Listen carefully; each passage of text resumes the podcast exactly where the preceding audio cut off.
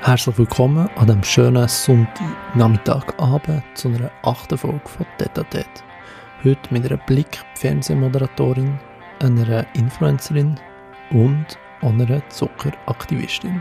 In den nächsten 15 bis 30 Minuten wird es genau um das Thema gehen. Viel Spaß, genieße die Folge und los geht's mit der Silvina. Schön bist du auf dem Podcast Tete zu Gast gewesen. Danke nochmal vielmals für deine Zeit. Also schön, dass es so spontan klappt. Und Danke ich habe vorher auf Instagram gesehen, du bist frisch geimpft. Ist yes. gut gegangen? genau. Ja, super. Also eben, ich hatte heute Morgen Frühschicht und dann bin ich direkt nach dem Arbeiten ähm, impfen und äh, jetzt habe ich meinen Feierabend, der halt ein bisschen früher anfängt, weil ich früh aufstanden. Und es ist gut, ich hoffe jetzt, dass es keine Nebenwirkungen gibt. Das ist mhm. die zweite Impfung und äh, ah, krass, ja. ja genau. Ich bin ein bisschen früher dran gekommen, weil ich Allergien habe und äh, jetzt mal schauen, ob ich mich in den nächsten paar Tagen fit fühle oder... Ja, dann klappt es bei euch in Zürich auch. Ja, ja, ja, das ist super. Sehr gut. Und das Bananenbrot ist, ist gut gewesen, oder mega. Ich, ich liebe es, ich mache es so oft.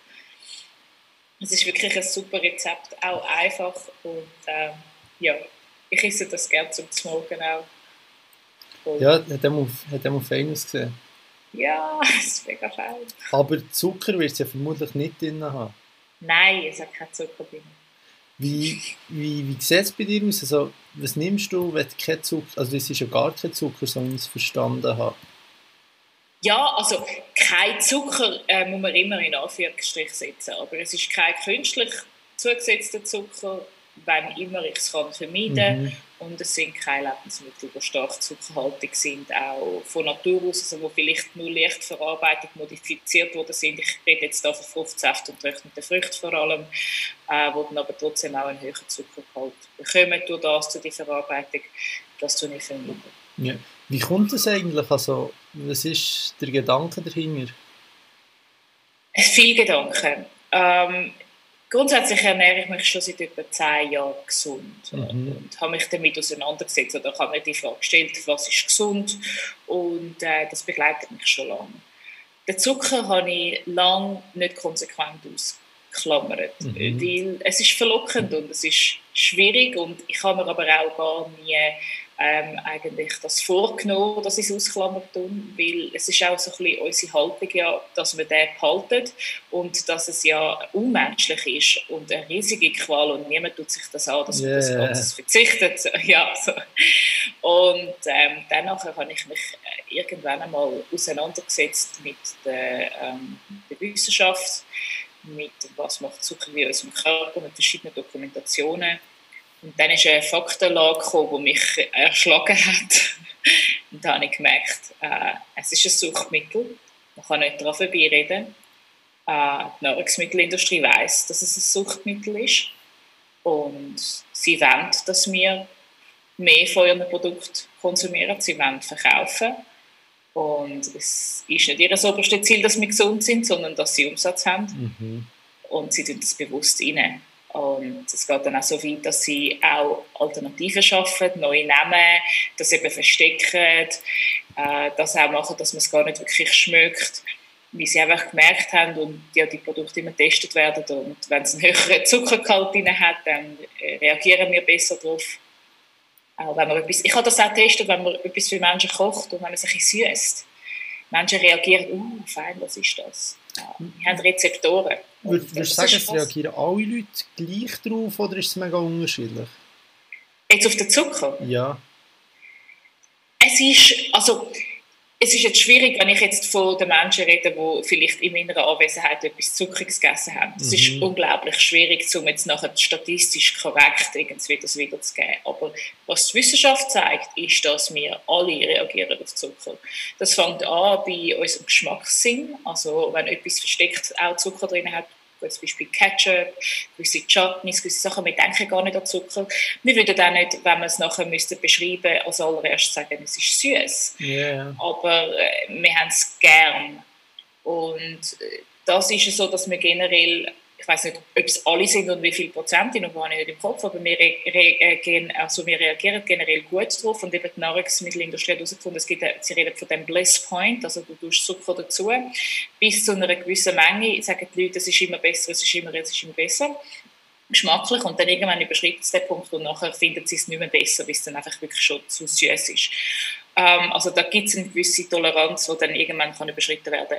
Das ist das eine. Und dann das andere, was mich aber noch fast äh, mehr schockiert hat, ist, und das weiß ich erst seit diesem Jahr, bin ich ein bisschen mehr in die Neurowissenschaft hineingegangen und habe äh, wirklich geschaut, was passiert auch äh, in unserem Hirn und ähm, was passiert im Körper unterbewusst ist, dass wir Rezeptoren haben in unserem Magen, von unserem zehnten Hirnnerv, vom Vagusnerv, wo Zucker registriert, wenn wir das essen. Und man hat Experimente gemacht, mehrere Experimente, in wirklich guten Blue Ribbon Journals publiziert und ähm, peer-reviewed und alles, äh, gute Studien, äh, und hat den Menschen zuckerige Sachen gegeben zum Essen oder eben nicht zuckerige. Mhm. Ähm, und die Menschen haben dann teilweise auch, die einen Experimente sind normal gemacht worden und bei den anderen haben wir sogar ihre Geschmacksnerven betäubt. Die Menschen haben nicht gewusst, was sie essen. Sie haben nichts geschmeckt, taub, als wenn man beim Zahnarzt yeah. bekommt, alles betäubt. Und die Menschen, die Zucker gegessen haben, zuckerige Lebensmittel gegessen haben, die haben mehr Willen. Und dann haben wir herausfinden, dass der Vagusnerv das registriert im Magen, dass wir Zucker haben und dass es bei uns das Belohnungssystem aktiviert und wir mehr essen Und das ist krass. Und das hat nichts mehr zu tun mit Süß, es hat nichts mehr zu tun mit Geschmack, es hat nichts mehr zu tun mit Fein, es ist unterbewusst, es mhm. passiert unterbewusst. Und wenn ich das setze, das ist einer von der ähm, für mich eigentlich Wendepunkte, die ich gemerkt habe, da, das will ich nicht. Ich will doch nicht etwas mir selber zuführen, wo mich unterbewusst nachher beeinflusst. Schon klar ist es nachher so schwierig, dass man widersteht. 90 Prozent unserer Entscheidungen werden unterbewusst getroffen und wenn dann eben nachher die Hand in das Gutzli-Glas reingeht oder zurück zu der Schocke und dann fragt man sich, wieso ist es jetzt schon leer, wieso bin ich jetzt doch wieder gegangen? Ähm, das ist eben unterbewusst und das ist scary. Aber es ist einfach nicht für dich so, dass es per se schlecht wäre, sondern eben, dass zum Beispiel eben der Heißhunger auslöst, dass, wie sagst, eben dann das Glas Schoki leer ist und nicht wirklich, dass Zucker per se schlecht wäre?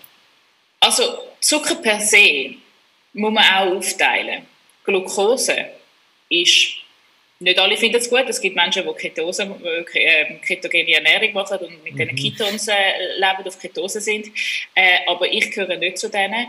Äh, Glucose ist das Molekül und das ist in der Stärke drin. Das ist auch im Haushaltszucker drin, zur Hälfte.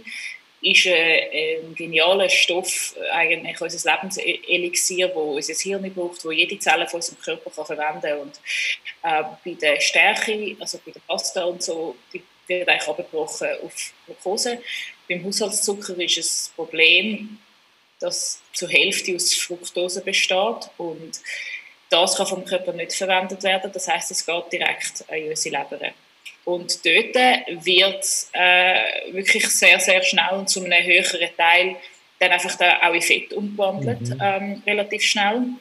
Auch noch interessant, äh, viele Leute haben mir zum Beispiel dann geschrieben, ja, aber Zucker ist gleich wie Weißbrot, weil es tut beides den Insulinspiegel und den Blutzuckerspiegel aufjagen. Fructose löst kein Insulin aus, also das geht an dem vorbei. Das heißt, für mich eigentlich die Erklärung, warum Weißbrot und Zucker also äh, einen, ähnlichen Anstieg im Blutzuckerspiegel kann auslösen ähm, das macht Sinn, weil es die eine Hälfte von der Glucose, also die eine Hälfte vom Haushaltszucker das macht, aber die andere Hälfte eben nicht. Die geht in unsere Leber und tut dort dann unsere Leber beschäftigen und wird dann dort in Fett umgewandelt. Geht ein bisschen aus Glykogen, aber Glucose kann auch ins Glykogen gehen und kann man dann wieder auffüllen. Und darum macht äh, verarbeiteter Zucker eigentlich in fast keinen Fall Sinn ein Sportler direkt nach seinem Training, wenn er ähm, leere Glykogenspeicher hat, kann mit Fructose und so Sport, Sportler-Drinks kann er seinen Glykogenspeicher schneller auffüllen. Ja, also da gibt es gewisse Momente natürlich, wo das kann Sinn machen. Ein Marathonläufer, der vielleicht irgendwie etwas, ein Gelpack oder so dabei hat, kann Sinn machen. Aber ähm, wie viele Menschen im Alltag sind in dieser Situation, wo sie auf das müssen zugreifen? Also ist Zucker per se schlecht? Also gut, lass uns mal die Fakten nehmen. Es macht süchtig. Ähm, wir überessen uns, das kann uns müde machen. Äh, steht im Verdacht damit, dass es unsere ähm, kognitive Leistung beeinträchtigt, also dass es uns auch ähm, unser äh, Gedächtnis äh, teilweise, äh, unser Lernverhalten äh, vermindern und, und, und. Es gibt diverse Nebeneffekte vom Zucker, die kommen, teilweise kurzfristig. Also ich glaube, das mit dem kognitiven Effekt hat man schon nach vier Tagen können beobachten ähm, Lethargie nach einem grossen Mittag, äh, das hat man, kann man teilweise mehrere Stunden später merken. Und Sachen wie Übergewicht, Diabetes, Zähne, Haut, das geht ein bisschen länger. Aber äh, man kann eigentlich schon sagen, dass es schlecht ist. Ja gut, Übergewicht In meinen ja Augen. Ja, Übergewicht kommt aber ja nicht eigentlich vom, vom, vom Zucker, sondern natürlich von den Überschuss an Kalorien hast. Ja, und wenn natürlich ein Stoff ist, wo eben unterbewusst eigentlich in dein Belohnungssystem aufgeht und dir Craving gibt, ja, dann überrisse ich natürlich auch. Also ich habe so festgestellt, wenn ich keinen Zucker esse, dann habe ich noch normal so Hunger und Sättigungsgefühl und bin satt.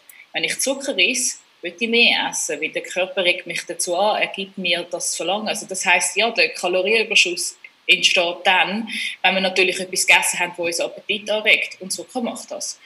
Also klar kann man ähm, genau sein, äh, das, was man isst, tracken und dann kann man Zucker essen und dann kann man sich regulieren und dann kann man sich beherrschen. Wenn ich jetzt heute mal Zucker verwünsche, entweder äh, wenn ich eine Ausnahme mache, sehr seltene, äh, was es doch sicher auch gibt, einmal im Monat vielleicht, ähm, oder eine unabsichtliche, weil es noch nicht drin war, dann muss ich mich nachher regulieren, dann muss ich mich nachher beherrschen, dann muss ich nachher eventuell mit ein bisschen Hungergefühl ins Bett gehen, dann muss ich die Disziplin aufwenden ähm, an dem Tag und am darauffolgenden Tag wenn ich das nicht mache, muss ich das nicht machen. Ich gehe satt ins Bett. Und ich bin, ich habe nicht das Bedürfnis zum Essen. Ich habe das, das, den Gedanken als Essen und das müssen widerstehen und das müssen kämpfen gegen die Ernährung, habe ich dann nicht, wirklich nicht. Und das ist schon ein Faktor, den man berücksichtigen kann. Plus auch noch, da bin ich nicht sicher, aber es gibt Leute, die behaupten, dass ähm, es gibt einen spannenden Selbstversuch äh, von einem Australier, der tatsächlich die gleiche Kalorienmenge gegessen hat, zuerst ohne Zucker und dann mit viel Zucker und er hat tatsächlich Bauchfett zugelegt. Wie das soll funktionieren, weil er sich vielleicht weniger bewegt hat oder so, oder wie sich wirklich sein Stoffwechsel irgendwie runtergefahren hat, sein Grundumsatz, ich weiß es nicht. Da kann ich nicht dafür plädieren, ich bin keine Wissenschaftlerin, aber auch das ist also, wird umstritten. Es ist eigentlich Zucker oder die Nahrungsmittelindustrie, die sagt, a calorie is a calorie. Mhm. Aber wenn man die Wissenschaft anschaut und eben schaut, dass es süchtig macht, dass es schwierig ist zu regulieren, dann ist es eben nur bedingt wahr. Ja, das finde ich aber auch so. Also, wenn das eine Kalorie eine Kalorie ist, sind ich eigentlich recht ähnlich und mhm. bezüglich Heißhunger, ich empfinde das irgendwie jetzt nicht so extrem, vielleicht weil ich also du isst Zucker? Ich esse Zucker, ja. wie, ist dein, wie ist dein Zucker-Essverhalten? Ein Mensch, der Zucker isst. Ähm, ja, die, gehörst du zu den meisten? Ja, es ist im Fall unterschiedlich. Also zum Beispiel zum Morgen habe ich Haferflocken gegessen mit Naturjoghurt, Proteinpulver, ein paar Himbeere und noch ein bisschen Müsli. Da ist jetzt auch nicht mega viel Zucker drin. Nein, außer das Müsli eventuell. Ja. Und sonst hat es nicht nach Zucker tönt. Aber also das ist sicher auch Haferflocken, Proteinpulver, Beere, äh, Naturjoghurt, doch, da bin ich auch noch dabei. Ja, nein, sonst hält es sich bei mir eigentlich in, in Grenzen, würde ich sagen. Ich muss sagen, ich habe nicht unbedingt das Verlangen danach. Also ich habe nicht das Verlangen danach, irgendwie mir da Haribo zu gönnen da gibt es natürlich auch Unterschiede. Also das hat man auch festgestellt. Es gibt Menschen, die können ihr Verhalten rund um Zucker besser regulieren als andere. Und grundsätzlich muss man auch immer sagen, ein Mensch, der gesund ist und ein Mensch, wo, wo es für ihn funktioniert, der soll unbedingt einfach das weitermachen, was für ihn stimmt. Äh, ich glaube, meine Message wenn jemand an seiner Ernährung etwas ändern will, ist vor allem für Menschen, die eventuell ähm, vielleicht Verstimmungen haben, die vielleicht oft sich antriebslos fühlen, die oft unmotiviert sind ähm, wo, oder wo, wo eventuell wirklich Übergewicht haben, die sich nicht zum Sport motivieren können. Und dann kann man natürlich, äh, wenn man seine Ernährung umstellt, und da würde ich halt mal empfehlen, den Zucker wegzulassen, dann kann man natürlich wirklich eine Verbesserung vom Befinden, vom psychischen und vom körperlichen Befinden erreichen. Und das wäre dann eigentlich der Moment, wo man den Schritt kann überlegen kann. Wenn man schon Sport macht, äh, ähm, wie ich äh, ähm, annehme, dass es bei dir der Fall ist, ähm, und, Motivation gut ist, oder? Dann nachher, ähm, ich meine, gerade auch vor oder nach dem Training äh, ist wäre der beste Moment auch zum Zucker essen. Also wenn, wenn ich Zucker essen würde und ich jetzt wirklich den Schokokuchen müsste einplanen, dann würde ich ihn vor oder nach dem Training tun, äh, weil der Körper dann, vor allem auch wenn es ähm, anaerobes Training ist, macht es schon Sinn, dass man äh, die Energie zuführt, mhm. weil a calorie is a calorie, ja, der Körper ohne, ohne, ohne Anwesenheit von Zucker kann er eigentlich äh, ja, den, den Energie Stoffwechsel nicht so gut äh, vollbringen, vor allem der Anaerobe. Also aerob kann er ja direkt aus Fett eigentlich auch Energie gewinnen, aber anaerob, also bei High-Intensity-Training oder bei Krafttraining, müsste der Zucker vorhanden sein. Also in Form von Glucose, nicht Fructose natürlich, aber äh, Glucose sollte da schon im Körper drin sein, das auf jeden Fall. Ja, aber ich schaue immer, dass ich Kalorien komme, meine Kalorien esse, vor dem Training ein bisschen Protein, nachher aber ja, das klingt gut. mit, dem, mit dem Zucker, das empfinde ich halt wirklich nicht so. Und ja, ich habe eigentlich auch nie Heißhunger, aber vielleicht kommt es wegen dem, dass ich eh schon immer viel esse und relativ gesättigt bin. Ja. Aber es gibt viele Leute, wo es so geht. Ich ja. kenne auch viele Leute, die Sport machen, die das so machen. Und ich meine, die große Mehrheit macht es so. Und ich glaube auch, wenn du schon Sport machst, jeder Mensch, der sich schon bewegt, jeder Mensch, der sich schon gut fühlt, der am Morgen aufwacht und sagt, hey, ich bin motiviert, ich will den Tag reissen, es geht mir gut, I'm on top of the world. Was passiert, wenn du viel Sport machst und dich generell gesund ernährst? Also das, das Morgen, wo du mir erzählt hast, das klingt ja also wie aus einem Buch, wenn ich es als Empfehlung schreibe. Oder? Wenn du dich gut ernährst und dein Mikrobiom gut prägt hast, schlussendlich hat ja ähm, die negativen Effekte, so Lethargiegeschichten und so, und auch der Heißhunger auch viel mit dem Mikrobiom zu tun. Also wenn du dreimal am Tag immer ein bisschen Zucker isst, dann hast du eventuell ein Mikrobiom, das auf Zucker gepolt ist und das Mikrobiom wird eigentlich einfach sein Milieu stärken. Das heißt, wenn es gerne Zucker hat, dann wird es eigentlich äh, das erreichen, dass mehr Zucker kommt. Und äh, dann hast du natürlich auch dann irgendwann die Cravings. Also, ähm, wie gesagt, ich bin nicht ein Doktor und ich kann das jetzt da nicht abschließend beurteilen, aber es kann natürlich auch sein, dass wenn du ein Mikrobiom hast, wo äh, auf die Proteine aus ist, wo vielleicht auf die gesunden Kohlenhydrate aus ist, wo genug Nahrungsfaser und Ballaststoff bekommt und wo Bewegung hat und alles, dann ähm, äh, hast du die Cravings nach Zucker gar nicht so, weil du hast ein Mikrobiom, wo dir mhm. etwas anderes eigentlich äh, oder wo etwas anderes möchte bekommen und dann hast du die Tendenz, dass du öfters die besseren Nahrungsmittel eigentlich nimmst. Zucker kann man auch machen, man kann sagen, ich mache 80-20, also 80% Whole Food, 20% irgendetwas oder 90-10. Äh, da kann jeder für sich selber eigentlich äh, das ein bisschen entscheiden ich habe gemerkt, dass ich äh, einfach mein Verhalten rund um Zucker nicht so gut kann regulieren kann. Also ich sage 90-10 und dann bin ich bei 80-20 und dann bin ich irgendwann bei 60-40 und dann habe ich irgendwann Bauchfett mehr. Also ich sehe auch recht schnell, ich stehe zwar nicht mega oft auf der Waage und so, aber ich nehme schnell zu und ich sehe es dann wirklich am Bauch, dass ich ein bisschen fluffig werde. Mhm. Und dann, das Einzige, was ich dann eigentlich mache, ist, ich den Zucker abstellen. Also ist kein Zucker, ich tue gerade am Morgen Protein als allererstes essen oder beziehungsweise trinken äh, als Shake und esse dann Protein mit jeder Mahlzeit. That's it. Und dann komme ich wieder auf, auf das Gewicht oder dann komme ich wieder auf, auf das, den Shape, den ich eigentlich will und verliere das Fett wieder. Das, das ist das Einzige, was ich machen muss. Und ich muss sagen, es gibt so viele Diäten und es gibt so viele Sachen und es ist schwierig zum Umsetzen. Das ist etwas, was für mich super einfach ist zum Umsetzen. Und ich habe keinen Kopfweh, ich habe kein Problem, ich habe keine Cravings. Ich sage einfach Nein zum Zucker und esse mein Protein am Morgen und dann passiert es von allein. Plus natürlich Sport, ist klar, aber das mache ich sowieso immer. Wie Kalorien trackst du einfach nicht? Nein, ich tracke keine Kalorien. Wirklich nicht. Also, manchmal mache ich es zum Testen, vielleicht mal einen Tag lang oder so.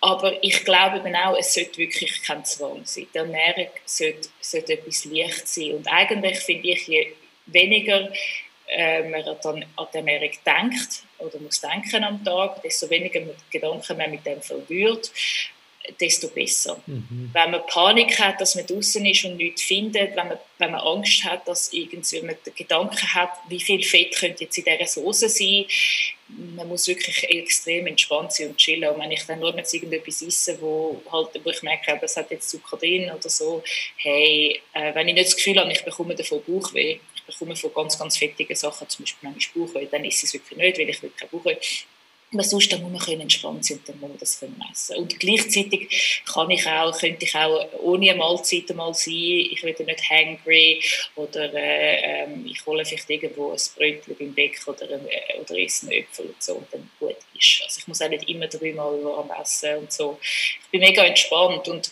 das ist mega wichtig wenn man nicht äh, mit diesen Cravings kämpft, wenn man aber auch nicht mit diesen Zwängen kämpft, sondern wenn man einfach so ein bisschen weiss, was man isst, auf was man schaut, was man möchte essen und dann so durchs Leben floatet und vor allem kann dann produktiv sein. Und das, was wirklich wichtig ist, das Schaffen, das Kreativsein, äh, der Sport, die Freunde treffen, die, die guten Austausch zu haben, das im Leben erreichen, wo man wirklich auf der Liste aufschreibt, was man erreichen will äh, das dann kann umsetzen kann, anstatt dass man am Essen rumhirnt.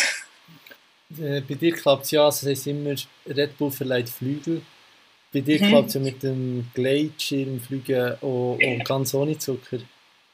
genau, bei mir verleiht alles andere Flügel, aber sicher nicht Red Bull. Das ist genau wieder einfach irgendein, irgend so ein, Marketing-Ding. Nein, da, da könnte ich wenn, wenn ich dann die Werbungen sehe von diesen ungesundesten Sachen, äh, wo einfach nachher irgendwie einem versuchen, Lifestyle äh, zu verkaufen und mit dem fühlst du dich gut und mit dem hast du viel Energie. Äh, also das ist, ähm, da, da werden dann noch dann Sportler gesponsert, wie Red Bull das macht. Das finde ich eine Katastrophe. Ich meine, ich verstehe, die Sportler, dass sie teilweise Deals natürlich annehmen, aber dass das Red Bull macht, das ist, das ist krass. Vor allem auch noch mit dem Koffein ist auch noch spannend. Ähm, ich tue Koffein sehr regulieren, und zwar trinke ich einen Kaffee am Tag. Ich trinke den zwei Stunden, nachdem ich aufstehe. Und nach zwölf Stunden, äh, bevor ich ins Bett gehe, trinke ich kein Koffein, also kein Kaffee mit Koffein. Das hat einen speziellen Grund, und zwar ist die Halbwertszeit von Koffein ist mhm. bis sechs Stunden. Das heißt, du müsstest, nach zwölf Stunden hast du es dann erst abgebaut. Und äh, wenn du halt noch am Nachmittag um vier einen Kaffee trinkst, auch da wieder, die einen Leute können nachher super schlafen. Aber ich merke, es wirkt sich auf meinen Schlaf aus. Und ich ich würde dann quasi so schlafen, als hätte ich gerade ein Viertel Kaffeetasse getrunken, zu Abend um 10 Uhr ich ins Bett gehe. Wann gehst du schlafen? Hm? Wann gehst du schlafen? Kommt darauf an, wenn ich am Morgen aufstehe. Wenn ich Frühschicht ja. habe am 8 Uhr, äh, dann stehe ich um 4 Uhr auf. Ich schaue, dass ich etwa 8 Stunden Schlaf habe. Ähm, ich habe aber ein höchstes Energielevel, bin manchmal auch nach 6 Stunden wach, aber ich will einfach auf jeden Fall nicht zu wenig geschlafen haben. Es kommt dann mhm. darauf an, wie die Schlafqualität ist. Äh, und wenn ich frei habe, auch, ich gehe relativ früh ins Bett, also so 8 oder 10 oder so. Ja, genau. 80 ist wirklich krass, ja.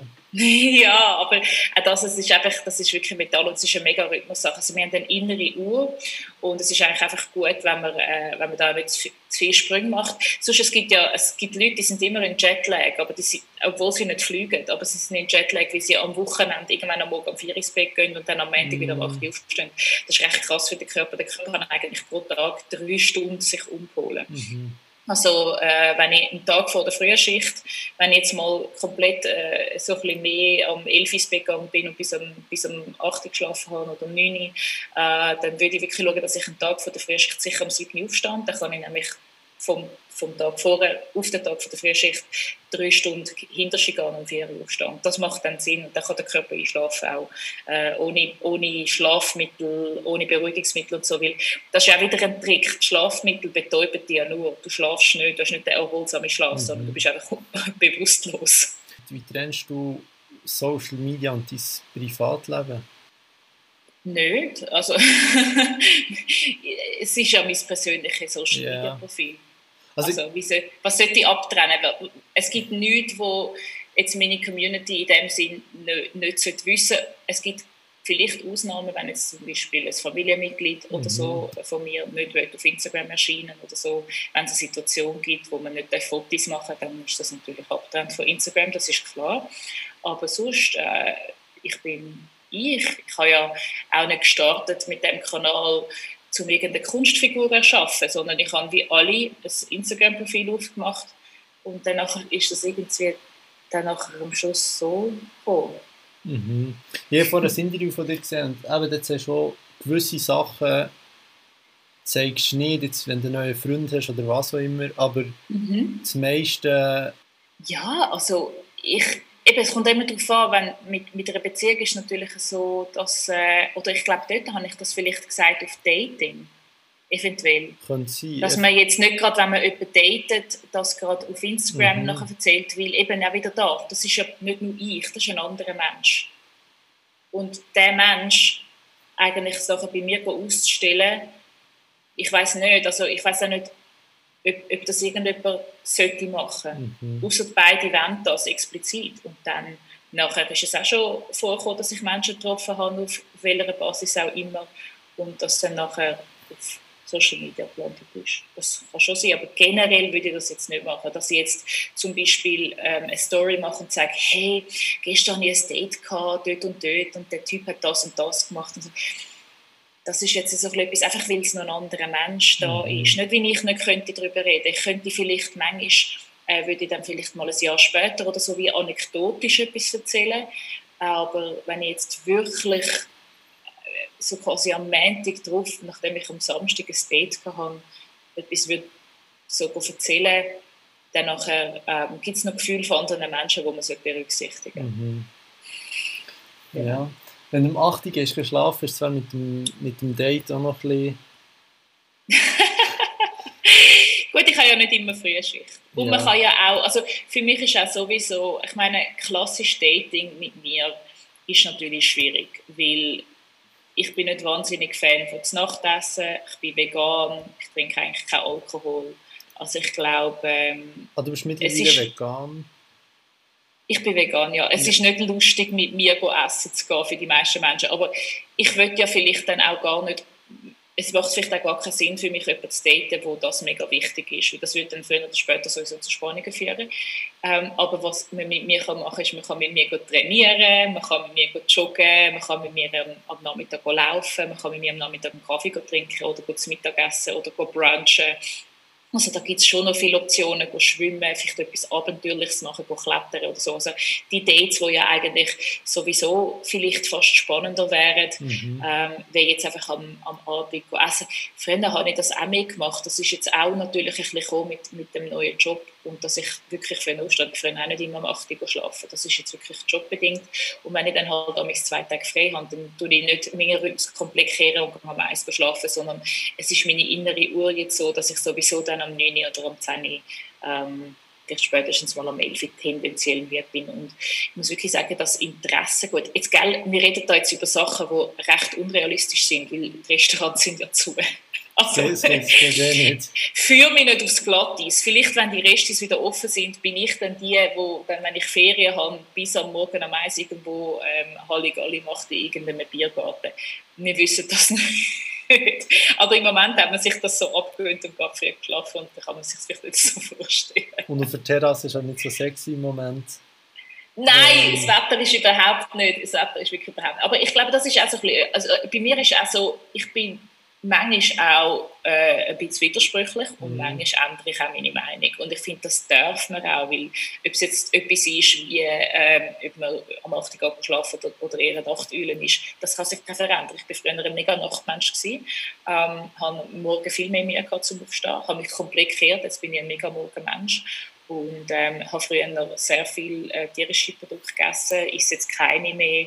Also habe noch vor einem Jahr gesagt, Zucker im Maß ist super, ich esse jeden Morgen ein Schoki, jetzt im Moment nicht. Also wir reden da immer nur so von Momentaufnahmen. Und das ist natürlich auch mega schwierig bei dem, was ich mache, weil ich bin ja nicht eine Marke mit einem Claim, wo äh, eine Linie fährt wie Red Bull und über Jahre das gleiche gestatische Image hat, sondern bei mir ist es fluid und bewegt sich und ist eine Reise und es muss auch gar keinen Sinn machen, weil eben ich bin ja nicht ein, ein Businessplan, sondern ich bin ein Mensch ähm, mit gewissen Werten, aber auch gewissen Fehlern oder gewissen Sachen, wo ich muss daran arbeiten und uh, entwickle mich immer weiter und manchmal ist die Entwicklung nicht wie der Mensch, der läuft, sondern eher wie der Hund, den er an der Leine hat, wo ein bisschen so, also das ist immer das alles, ich glaube, da muss man ein bisschen sich eingeben, manchmal, dass man nicht alles ganz versteht. Was ja, was ja menschlich ist, also dass man, Mega. dass man sich verändert, ja. ja.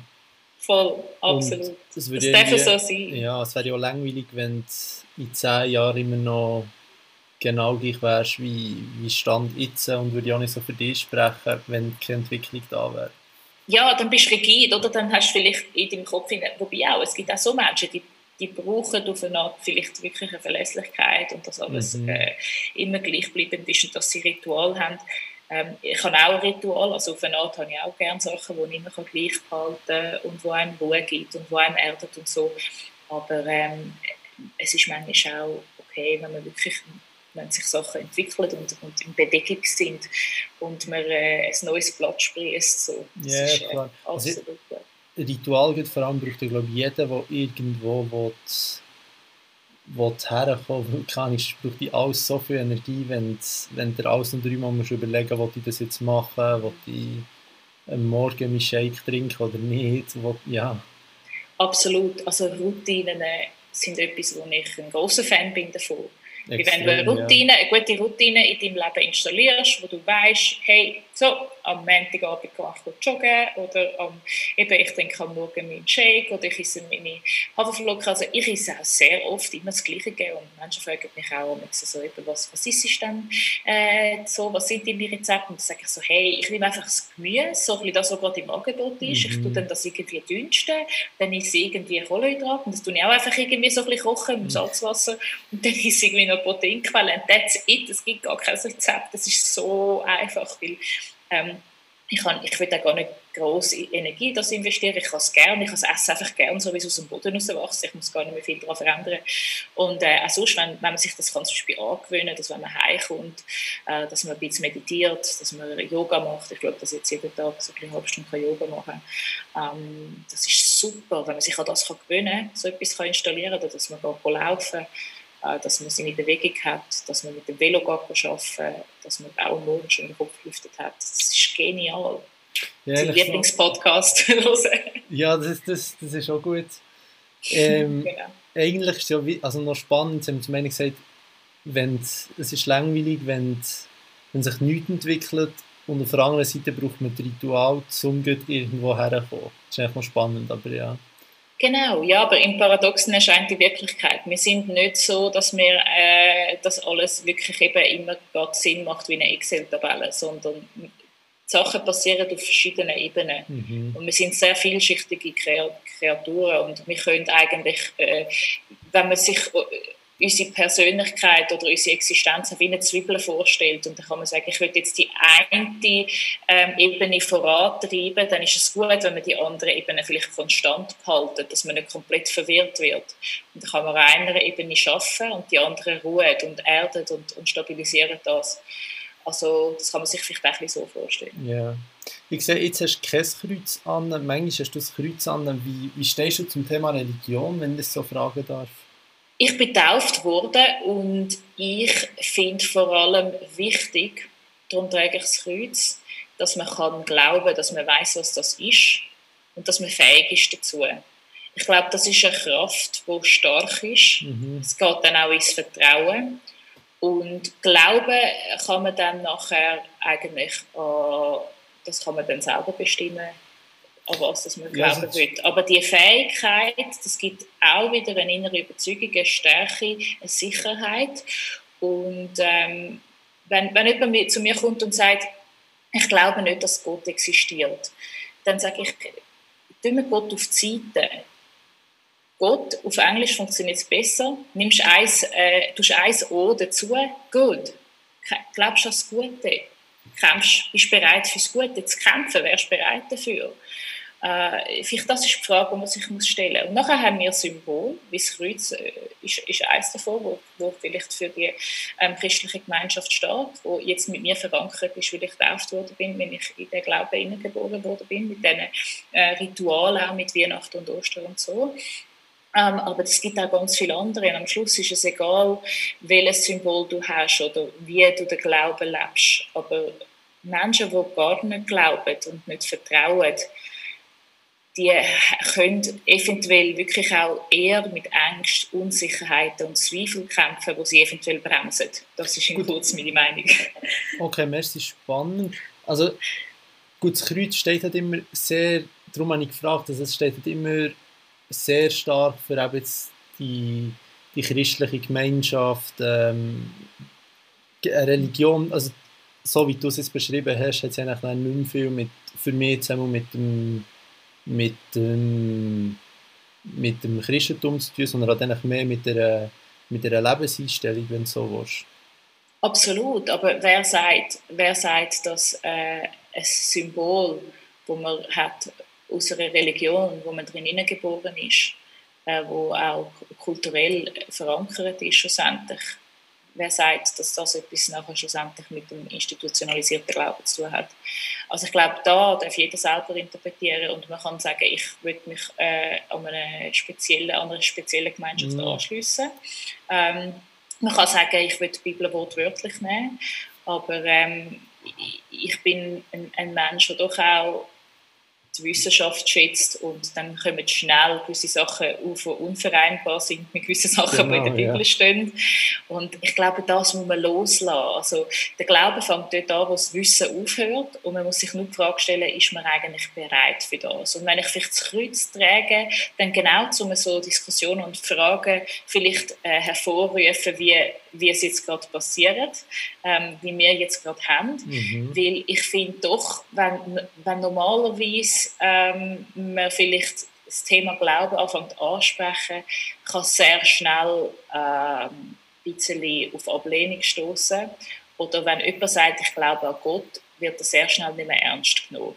Und ich glaube, das muss nicht so sein, weil wir dürfen unsere, unser, ähm, unser Verständnis von Gott anpassen auf unseren jetzigen Intellekt, nicht einfach vor 2000 mhm. Jahren. Und mit dem jetzigen Intellekt ähm, ist vielleicht dann für viele klar, dass es nicht ein Mann ist mit einem Bart, der in der Wolke oben sitzt. Ähm, und, da, ähm, und darum finde ich, ist es auch gut oder macht es auch Sinn, dass viele Religionen gesagt haben, man soll kein Abbild von Gott malen, weil äh, wenn es Gott gibt, ist es etwas so jenseits von unserer Vorstellung, dass er eben nicht Menschengestalt hätte, sondern es ist eine andere, ganz eine andere Energie und dann kommen die einen und sagen, Universum und das macht auch Sinn, aber es ist eigentlich auch noch viel mehr als das. Und wichtig ist eben eigentlich wirklich einfach grundsätzlich, bist bereit, an etwas zu glauben, wo du nicht kannst wissen, wo du vielleicht nicht siehst, eventuell auch an eine mögliche zukünftige äh, Version von dir selber, bist bereit zu glauben und zu vertrauen, dass du etwas kannst schaffen, wo du noch nicht geschafft hast. Das ist ganz eine wichtige, eine wichtige Fähigkeit, wo ich glaube, wirklich überzeugt bin und fest glaube, dass es einem kann weiterbringen kann, dass es Gutes kann bewirken in unserer Welt. Und darum trage ich ab, ab und zu ein kleines Symbol in die Welt raus. Ja, es ist, es ist sehr spannend, was du sagst. Und für, für mich hat das halt eben wirklich eigentlich nichts mit den klassischen fünf Weltreligionen zu tun. Wieso ähm, nicht? Ja, also das Gewisse natürlich schon mit dem Glauben, aber nicht das, was wir jetzt hier zusammen besprechen, ist mehr für mich eine Lebenseinstellung. Eben, wie du, wie du sagst, an etwas Gutes glauben.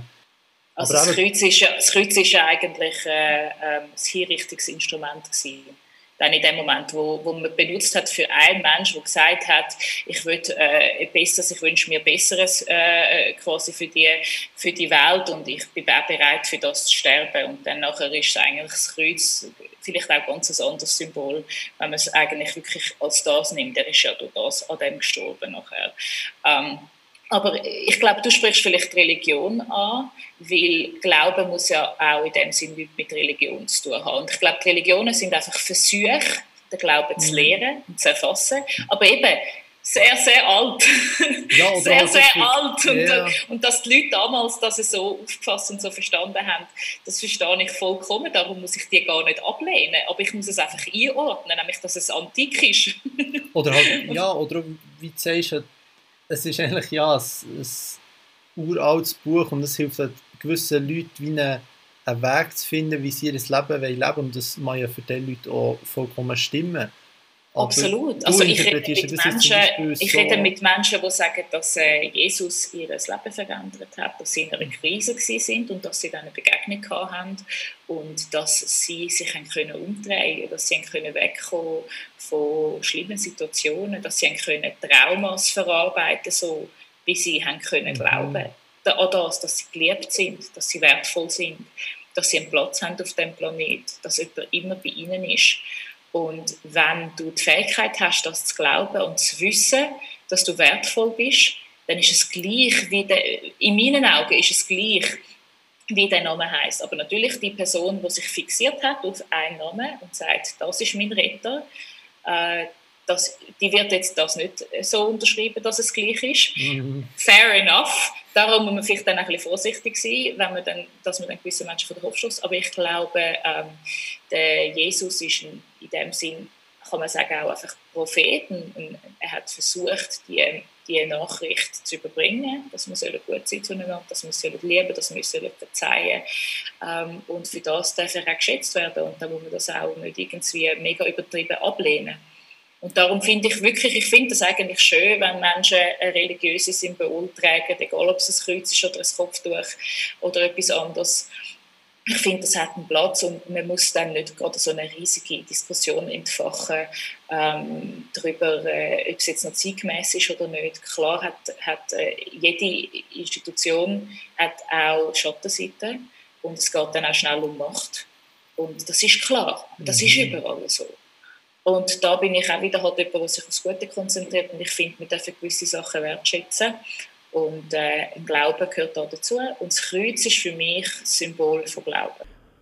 Ab hier geht es um Silvina, ihr Instagram-Highlight zum Thema Sichtbar. Was, was siehst du da noch für, für Sachen, die müssen passieren in der Gesellschaft, damit sich in die richtige Richtung verändert? Also mit so Gleichstellungsthemen jetzt generell oder mit Belästigung oder Mehr mit Be also ich finde, es sind ja zwei Sachen, oder? Einerseits ist es ein Gleichstellungsthema und andererseits ist es ein Thema, wo einfach auch wie in Mobbing kann reingehen, Shaming und eben Belästigung. Die ja, kommen jetzt, bei der sexuellen Belästigung halt dann Ja, jetzt mehr als Zweite denke ich zum Beispiel viel in Gesprächen mit Frauen, wenn du irgendwie darüber redest, eben kann allein durch den Bahnhof laufen und die Leute haben absolut kein Schamgefühl, wie sie die anschauen, ähm, nachpfeifen, alles Mögliche, ja mehr so in die Richtung gemeint, ja. Ich glaube, es muss noch mega viel passieren, vor allem auch in unseren Köpfen, in unseren allen Köpfen. Und ich habe da auch nicht äh, die Lösung. Also ich kann da nicht sagen, das, das, das und das. Mhm. Das wollte ich auch nicht mit dem Format machen, sondern ich wollte einfach einen Schritt machen, den ich jetzt sagen könnte, den ich als Teil vom Lösungsweg sehe, und zwar, dass wir darüber reden dass man erzählt, was gewisse Worte, was gewisse Verhalten können bei anderen auslösen. Mhm. Weil ich glaube, auch da, ich hätte Männer überhaupt nicht zum Beispiel jetzt da irgendwie in die Täterrolle reinstecken, sondern ich glaube, Männer sind sich teilweise nicht bewusst, was vielleicht ihre Worte oder ihre Sprüche bei Frauen auslösen. Und mit den Beiträgen, mit dieser Serie, habe ich vor allem eigentlich wollen, vielleicht einmal aufzeigen, was eigentlich bei Menschen so ein Unwohlsein kann auslösen kann, damit vielleicht ein paar Frauen merken, hey, wenn jemand mir das sagt, muss ich das nicht einfach abschlucken und vielleicht auch ein Mann das sieht und denkt, okay, vielleicht sollte ich äh, ein bisschen aufpassen bei einem Kompliment. Das soll nicht als Zwang oder irgendwie als Vorschrift ähm, so, das ist nicht die Absicht davon, überhaupt nicht, sondern mehr so, man kann ja dann selber ähm, stringent überlegen, wie man das will anwenden und wo das Sinn macht und wo nicht und kann einfach ein bisschen das im Hinterkopf behalten vielleicht und denken so, okay, ähm, ich tue vielleicht auch auf das Zeichen achten, ob es die mhm. andere Person gern hat, wenn ich die Sachen sage, oder ob die Person sich vielleicht unwohl fühlt, am Boden schaut oder so, ausweicht, komisch lächelt ähm, oder eben nichts sagt. Äh, und dann kann vielleicht ein, jemand sich selber freiwillig dazu entscheiden, dass er sein Verhalten da ändert. Und das ist ein wichtiger Teil davon. Schlussendlich können wir als Gesellschaft etwas totreden wir können mit vielen Verboten kommen, wir können viel Aufklärungsarbeit leisten, aber es muss ja auch zu dem Punkt kommen, wo sowohl der in Anführungsstrich Täter, also einfach die Person, die vielleicht etwas sagt, etwas, reden wir jetzt mal von verbaler Belästigung, da würde ich nicht unbedingt von Täter reden, ähm, sondern einfach die Person, die äh, eine Aussage macht und, und äh, die Person, die den Empfänger der Empfänger oder die Empfängerin ist von dieser Aussage, mhm. ähm, dass dort äh, auch eine andere Einstellung dazu kommt, nämlich dass vielleicht die, Person, die sagt, sich bewusst ist, dass man das nicht machen sollte und dass auch die Person, die Empfänger ist von dieser Botschaft, quasi weiß, hey, ich kann mich wehren. Und gleichzeitig auch, jetzt, wenn es ein Fall ist wie am Arbeitsplatz, dass äh, der Chef auch weiß, wie er zum Beispiel ein Gespräch müsste führen, wenn so etwas passiert wie man das richtig macht. Weil wenn jetzt ich ins, ins, ins Büro reinlaufe und irgendwie nehmen wir ein ganzes äh, banales Beispiel, also oder einfach ein banales, ganzes äh, uneinfallreiches, mir einfach der Kollege sagt, hey, du hast einen geilen Arsch oder irgendetwas so ähm, und ich nachher mit dem zum Chef gegangen, dass das auch nicht bedeutet, dass man dem Kollegen muss künden, sondern dass es einfach ein Gespräch braucht mhm. dass man vielleicht, äh, dass vielleicht die Firmen auch wissen, wie führt man so Gespräch richtig, dass sowohl ich mich ernst genommen fühle ähm, und dass aber auch der Mann sich abgeholt und nicht in eine Täterrolle gesteckt wird, sondern dass er versteht, warum das vielleicht äh, nicht äh, ähm, richtig platziert ist, vor allem am Arbeitsplatz. So, ja. Das wäre vielleicht so ein Wunsch. Ja, es geht irgendwo wieder um das Thema Bewusstsein jetzt in dieser Situation von Männern und um das Verhältnis zur Sexualität irgendwo. Ähm, ja, aber wie du schon gesagt hast, ich glaube, es ist nicht einfach. Es ist wirklich nicht einfach. Und ich meine, wenn ich ein bisschen spoilern wir machen auch noch Erfolg über Männer, über die männliche Sicht. Mhm. Und dort sind ganz verschiedene Sachen gekommen. Es ist jemand gekommen, der zu Unrecht beschuldigt worden ist. Es ist aber auch jemand gekommen, der äh, belästigt worden ist von mhm. Frauen und wo aber mir dann auch gesagt hat, hey, ich habe irgendwie, hat mich das noch geschmeichelt in dem Moment. Aber eben hat er gesagt, also wenn eine Frau zu ihm irgendwie äh, äh, etwas sagt, äh, ja, im, im Sinn von, du bist sicher äh, der riesen Hengst im Bett oder so, mhm. dann nachher findet er das schmeichelnd. Aber wenn man, wenn man das an einer Frau würde sagen, hey, du bist sicher äh, äh, mega yeah. versaut oder so, dann ist es eine absolute Belästigung. Also da gibt es einfach noch ganz viele Sachen, wo, wo vielleicht mir, eben wo ich auch muss sagen, ich habe da die Lösung noch nicht, weil es einfach Männer und Frauen anders auch wahrnehmen. Plus auch, ähm, es ist für Männer ein größeres Problem. Ich meine, wir sind, wir sind biologisch und wir haben verschiedene sexuelle Orientierungen und verschiedene Geschlechter, aber es gibt die, äh, es gibt die von uns, wo jetzt, ich rede jetzt mal nur von dem ganz traditionellen Muster ähm, von, vom Heterose von den beiden heterosexuellen Geschlechtern. Mhm. In dem ganz vereinfachten Fall nehmen jetzt wirklich nur, nur die, das ganz Stand, das ganz Standardszenario, hat eine heterosexuelle Frau natürlich viel einfacher, wenn sie das Bedürfnis hat, sich sexuell irgendwie auszuleben oder irgendwie zu betätigen, um das, äh, zu dem können zu kommen, als eventuell ein Mann. Männer haben es schwieriger. Sie müssen mehr ähm, machen, sie müssen mehr Aufwand betreiben und ich habe auch schon Kollegen gehabt, die mir gesagt haben, und erfolgreiche, äh, gut aussehende Männer, die sagen, hey, ich bestelle mir einmal im Monat einen Escort, weil äh, mit der Frau muss ich 20 äh, Frauen anschreiben auf Insta, dann muss ich mit ihr zu Nacht essen. Es kostet mir am Schluss mehr, oder dann hat sie dann doch keine Lust oder weiß nicht was, dann bin ich friendzoned, hat den Prozess. Und ich muss sagen, ich habe ihn verstanden. Das, so, das, ist für Männer schwieriger, das haben Frauen yeah. eigentlich nicht. Also ich muss offen sagen, ich habe das nicht. Ich habe noch nie einen Mann ausführen und dies und das. Also das ist immer so.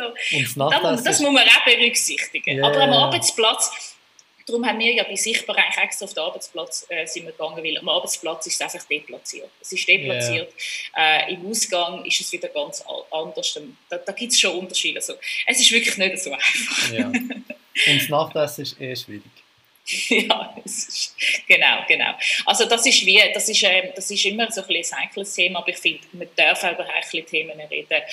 Man, man muss auch nicht immer gerade die Lösung haben. Ich denke, ein Teil von der Lösung ist, dass man darüber redet, mhm. egal ob es jetzt bei sichtbar ist oder ob es auch in, in, in so einem Gespräch ist, wie, wie jetzt mit uns. Ähm, das ist einfach, oder auch einfach am, am am Tisch mit den Freunden, mit vielleicht sogar der Familie oder so. Man soll einfach können über das Thema reden. Man soll nicht Angst haben, wenn einem etwas passiert ist und das müssen für sich behalten. Äh, es ist wichtig, wenn etwas passiert, wo man sich unwohl fühlt, dass man sich jemandem anvertrauen kann. Ähm, und eben, dass man auch ein Verständnis entwickeln für das andere Geschlecht, dass wir Frauen vielleicht ähm, können verstehen, dass es für Männer teilweise mega schwierig ist und verunsichernd, wie sie mit den ersten Schritt machen, bekommen Körbe und mhm. wir können eigentlich nur so warten. Ähm, und dass aber die Männer auch verstehen, dass Frauen eventuell teilweise sehr sensibel auf das reagieren und sich sehr unwohl fühlen, wenn man ihnen irgendwie einen Spruch in ihre Richtung macht, und egal ob, sie, ob, ob es ist, du hast schöne Beine oder du hast schöne Brüste oder irgendetwas. Äh, Männer meinen das vielleicht gar nicht böse, aber, ähm, oder sie machen sich einfach gar nicht die Gedanken und für Frauen, Frauen wissen teilweise wirklich so gar nicht, sie, sie, sie sehr stark dann wieso und haben das gar nicht. Und wiederum andere finden es natürlich lässig. Also da ist auch schwierig zu wissen, was soll man, das, so haben wir dann geändert. Soll man mhm. jetzt vor einem Kuss fragen oder nicht? Das sind dann die Meinungen gehen mega auseinander, bei den Männern yeah. und bei den Frauen da gibt es solche, die sagen, das versaut die Stimmung. Und, also da sind wir wirklich noch, noch weit weg davon, dass wir eine Lösung haben. Aber ich glaube, wenn wir darüber reden, dann finden wir die Lösung viel eher. Also wir sind quasi am Suchen, anstatt dass ja. wir einfach die Augen verschiessen. Ich glaube, genau. wir hätten noch viel zum Diskutieren. Für eine, ja, aber ich glaube, ich lasse jetzt an dieser Stelle mal springen und danke dir für die spannenden Ausführungen. Hey, danke viel, viel mal. Vielleicht gibt es dann irgendwann eine, eine Episode 2.